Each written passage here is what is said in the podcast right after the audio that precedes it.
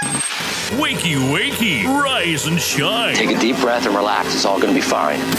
Wakey, wakey, wakey, wakey, wakey. Bonjour à toutes et à tous, nous sommes Elsa et Lilou et nous avons l'immense plaisir de vous présenter en ce 16 avril la matinale de Flex Radio. La matinale idéale pour savoir ce qu'il faut sur l'info. Alors pour commencer Elsa, comment vas-tu ce matin? Eh ben écoute, euh, ça va. Et toi, comment tu vas? Je vais assez bien, j'essaie de profiter des vacances. Bon sinon, as-tu une petite info locale à nous présenter?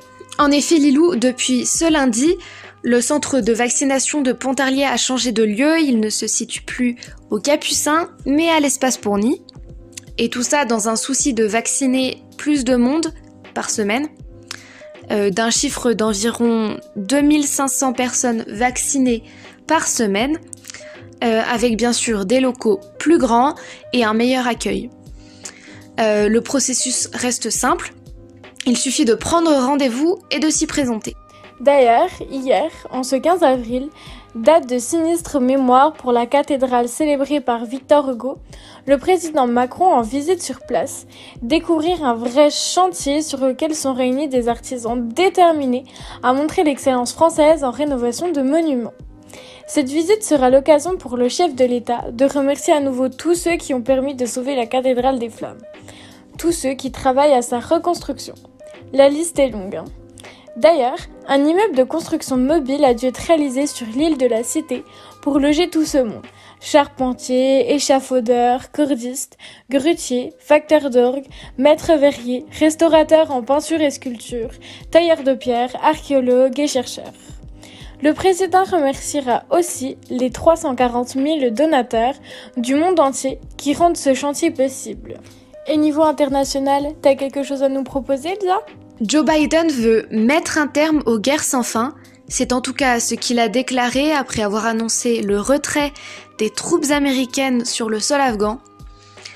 Néanmoins, tandis que l'ancien président américain Donald Trump avait fixé la date du retrait au 1er mai de cette année, son successeur la décale au 11 septembre Niveau sport, sept femmes et cinq hommes se sont officiellement portés candidats pour porter le drapeau français à la cérémonie d'ouverture des JO de Tokyo.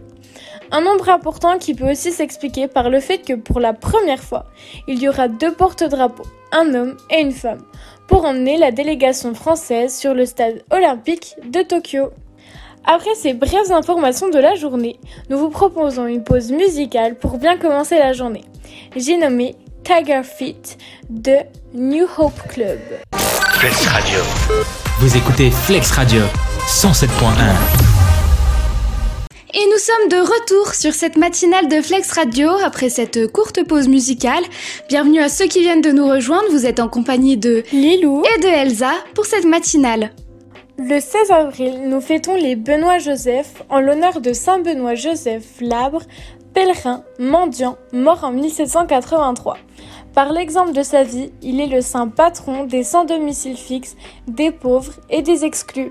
Et aujourd'hui, c'est la journée internationale contre l'esclavage des enfants.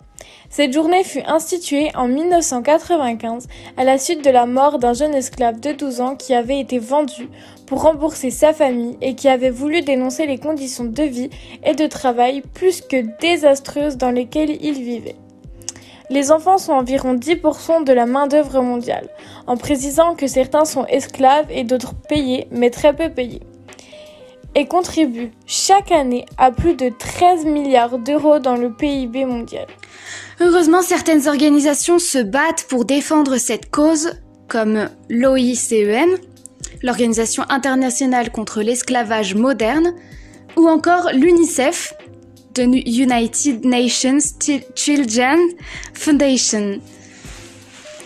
Et oui, ce n'est pas un sujet à prendre à la rigolade.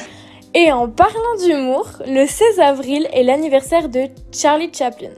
Et oui, le célèbre acteur comique, auteur, producteur, réalisateur et scénariste est né en 1889 à Londres. Il va vivre son enfance dans une famille plutôt particulière, son père étant alcoolique et sa mère devenant folle, mais il réussira à en échapper et à devenir célèbre, notamment pour des films muets comiques comme Le Dictateur ou encore Une vie de chien. Et puisque des choses folles arrivent tous les jours, nous vous fournissons une preuve que le 16 avril 1943 en fait partie. Ce jour-là, un chimiste suisse découvre sans le savoir le LSD, ce n'est que quelques années plus tard qu'on se rend compte que ce produit a tous les effets euphoriques et hallucinants d'un stupéfiant. Pour la petite histoire, le LSD, donc un acronyme allemand de Lysergsaur-diathylamide, donc c'est un dérivé de l'acide lysergique euh, qui se développait euh, à l'époque dans la farine de pain et qui était donc une maladie euh, très fréquente qu'on appelait les feux de Saint-Antoine. Euh, mais nous rappelons quand même hein, que la consommation de stupéfiants est dangereuse pour la santé, hein, mais aussi pour l'environnement qui entoure le consommateur. Faut faire attention à ce genre de choses. Et nous passons à la question préférée des Français, qu'y a-t-il à la télé ce soir? Sur TF1 à 21h05, nous vous proposons Colanta. Après de longues semaines dans leurs clans respectifs des jaunes et des rouges, L'heure de la réunification a sonné. Les aventuriers vont devoir s'habituer à leur nouveau clan et même à choisir leur camp. Et pour ceux qui préfèrent les séries policières, la série NCIS Enquête spéciale continue avec l'épisode 4 de la saison 18.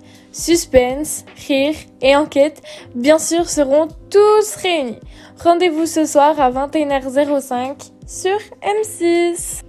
Comme à mon habitude, je viens vous présenter un petit livre. Le scaphandre et le papillon de Jean-Dominique Bobby. Un phénomène éditorial.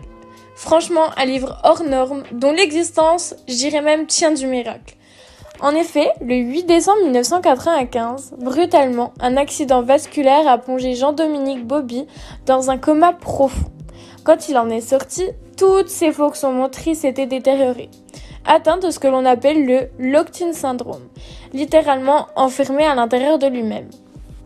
Il ne pouvait plus bouger, manger, parler ou même simplement respirer sans assistance. Dans ce corps inerte, seul un œil bouge. Cet œil, c'est le gauche. C'est son lien avec le monde, avec les autres et avec la vie tout simplement. Avec son œil, il cligne une fois pour dire oui, deux fois pour dire non. Avec son œil, il arrête l'attention de son visiteur sur les lettres de l'alphabet qu'on lui dicte et forme des mots, des phrases, des pages entières. Avec son œil, il a écrit ce livre. Chaque matin, pendant des semaines, il en a mémorisé les pages avant de les dicter, puis de les corriger. Un de mes coups de cœur, ce livre est vraiment formidable et incroyable. Parce que nous avons tous besoin d'un livre à lire chez soi ou dans notre jardin si le temps nous le permet. Et en parlant de temps, il ne va pas vraiment changer de la semaine que nous venons de passer, le ciel sera toujours couvert avec quelques éclaircies, mais toujours avec des températures basses et un léger vent. Mais vous savez ce qu'on dit. Al de mars, pluie d'avril, rosée de mai, rendent août et septembre plus gais. C'est déjà la fin de cette matinale. C'était Lilou et Elsa sur la matinale de Flex Radio. Merci de nous avoir écoutés. On se retrouve lundi prochain avec une nouvelle matinale sur Flex Radio. D'ici là, très bon week-end et très bonne journée à vous. la nouvelle radio jeune, la nouvelle radio jeune.